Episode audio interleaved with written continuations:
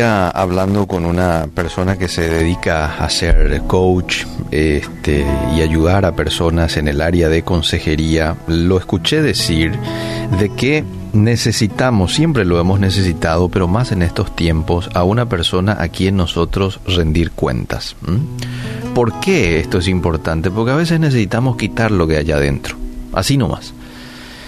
Eh, que si lo tenemos ahí guardado, llega un momento en donde nos hace mal, Nos afecta emocionalmente, por ende físicamente también, ¿verdad?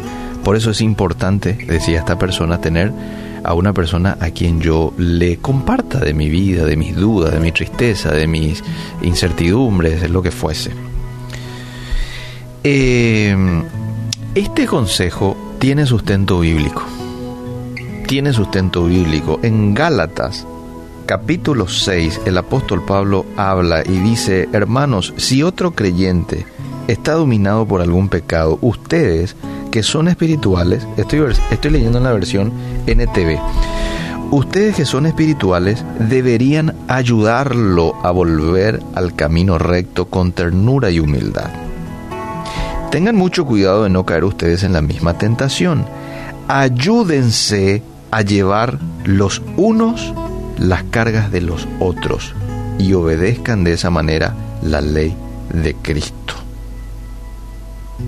Esto precisamente hace una persona que eh, hoy lo denominan como un rendidor de cuentas. Es una persona que te ayuda con una carga que de pronto vos puedas estar llevando. Te dice, pasamos un ratito, yo te llevo estas dos cuadras y vos podés descansar un poquito, ¿verdad? ¿Por qué? Porque te escucha, porque te da sabios consejos, ¿sí o no? Eh, ahora, yo quiero compartir con todos ustedes en este tiempo algunas características que debe tener la persona que vos elijas como confidente. Porque de una cosa ya sabemos, creo que todos coincidimos, necesitamos a alguien, ¿verdad? Y más en estos tiempos en el que estamos siendo bombardeados con tantas informaciones negativas, eh, muerte todos los días y malas proyecciones y necesito un poco quitar lo que hay dentro, ¿verdad? Y aun cuando no se hable en términos de este contexto, igual yo necesito hablar con alguien, compartir con alguien lo que estoy viviendo. Pero esa persona necesita tener algunas características y quiero citar lo primero, debe ser un hombre o una mujer temeroso, temerosa de Dios. Una persona que anda en el Espíritu es una persona que va a ofrecer la sabiduría verdadera, basada en principios bíblicos, más que en una opinión personal. Entonces, esto debería ser una característica de esa persona. Lo segundo, debe ser fiable, es decir, digno de confianza independientemente de lo que usted comparta con esa persona, debe estar seguro de que ella mantendrá todo en la más estricta confidencialidad.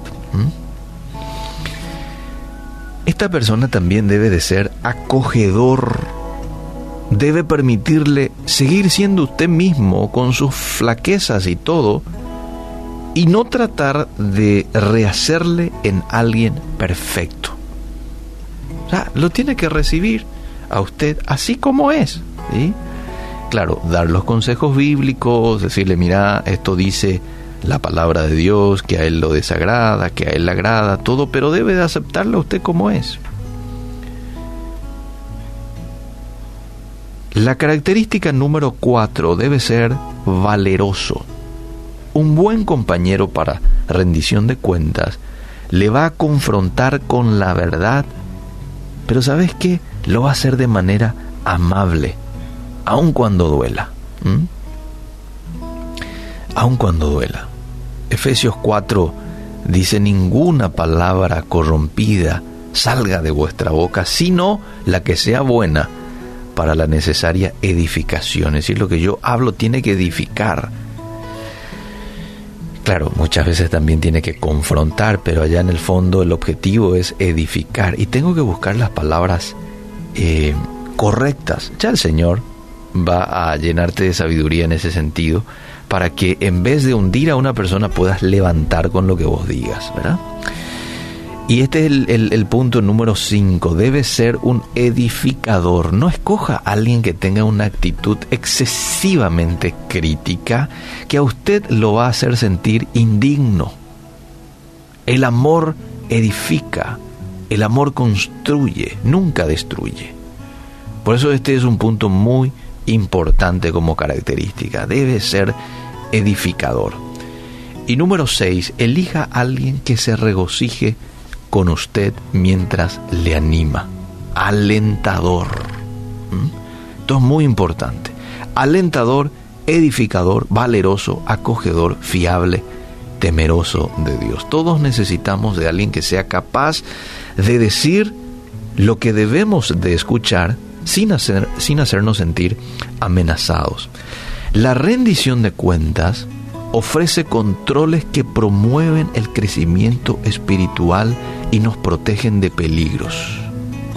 Si usted no tiene aún un creyente confidente, eh, yo no tengo una persona a quien yo rendirle cuentas, yo le sugiero que pueda pedirle a Dios que le regale a esa persona. ¿eh?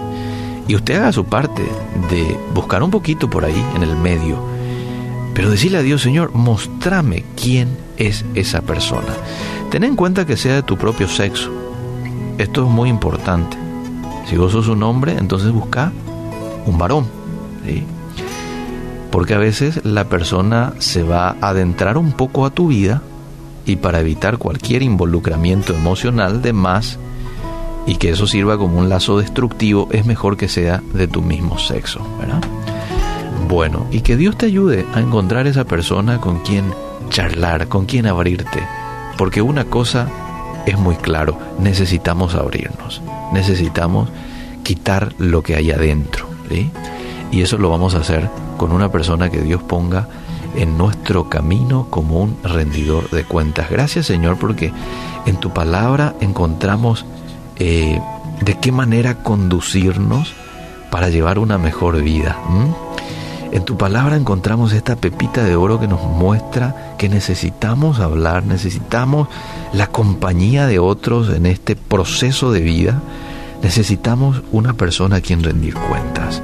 Te pedimos que nos ayudes a encontrar con este tipo de características, Señor. Te entregamos nuestro día en tus manos, queremos vivir en obediencia, queremos vivir en santidad, porque así es como a ti te agrada. Aléjanos de maldad, aléjanos de cualquier mala intención que hoy podamos tener. Y Señor, que podamos agradarte en todo cuanto hagamos y digamos. Así como decía el salmista, sean gratos los dichos de mi boca y la meditación de mi corazón, mi pensamiento que te sea grato, lo que yo diga, lo que yo este, haga que pueda hacer para glorificarte a ti. En el nombre de Jesús. Amén y amén.